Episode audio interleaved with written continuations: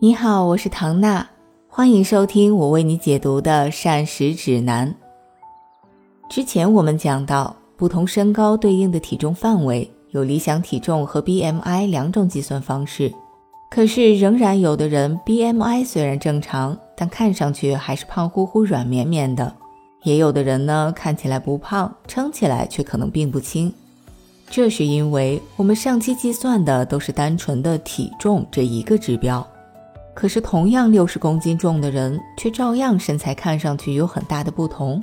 这里的主要差别就在于两点：首先，构成相同体重的身体成分可能很不一样。现在，越来越多追求健康身材的年轻人会放弃传统的体重秤，改用体脂秤，也就是我们会看到秤盘上有四个金属片，要赤脚踩上去。有的可能还有一个手柄握在手里的那种电子秤，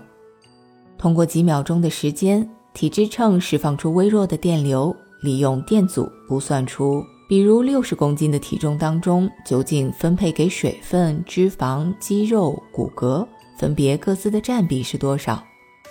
虽然这也是一个估测值，但是对反映大家的体重究竟是由哪些成分以何种比例构成，还是有一定的参考价值的。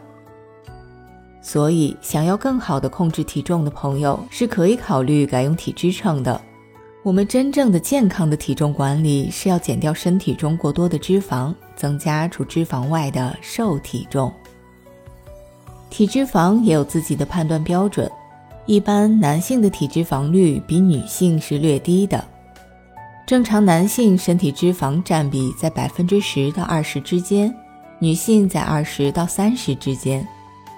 如果体重、BMI 都在正常的范围内，可是测出来身体脂肪的比例太高，其实和 BMI 超重或肥胖的朋友一样，都是需要进行减脂减重的。不过，即使是体脂肪率过高或者超重和肥胖，我们其实也仍然会发现，身边的朋友体型也还是会不一样，对不对？所以，关于身材还需要看第二点，就是脂肪的分布情况。膳食指南中告诉我们，根据脂肪在身体不同部位的分布情况，肥胖还可以形象地分成苹果型和梨型两种。虽然无论哪种胖都不如不胖好，但是相对于脂肪主要沉积在臀部还有大腿部位的下半身肥胖的梨型，对健康危害更大的是苹果型，也就是脂肪主要沉积在腹部的肥胖。这种腹部肥胖又叫做中心性肥胖，或者是向心性肥胖，它反映了堆积在腹腔，还有包括我们的心肝脾胰等等重要的器官周围的脂肪量。这些脂肪最会导致患冠心病、脂肪肝、糖尿病、高血压、高脂血症等等的风险大大的增加。那要怎么样衡量自己算不算是苹果型的肥胖，也就是向心性肥胖呢？这里有一个简单的计算方法，就是腰围。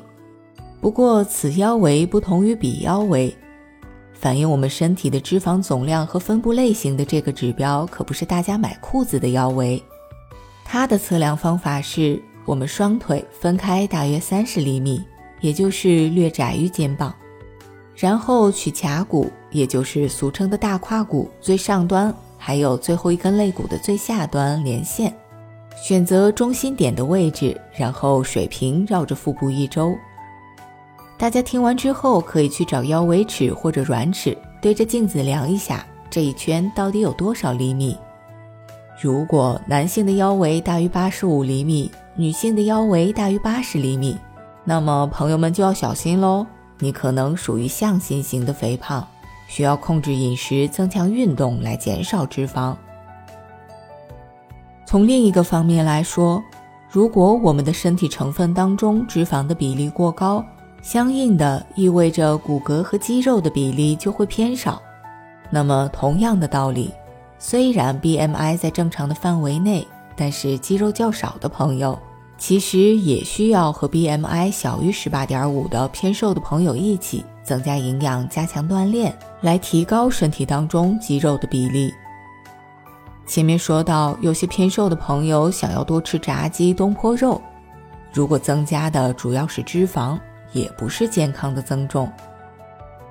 所以膳食指南建议，体重管理计划应该根据每个人的性别、体重、健康和身体活动的状况而不同，并且呢，仍应该继续遵循平衡膳食的原则，保持蛋白质、脂肪和碳水化合物的合理平衡。两期总结一下，真正的健康体重，除了整体的重量要在正常的范围内。还要看身体成分的比例是不是健康，分布是不是合理，这就不能单单靠饮食，还要有运动来调节了。所以下一期我们就来说说运动那些事儿。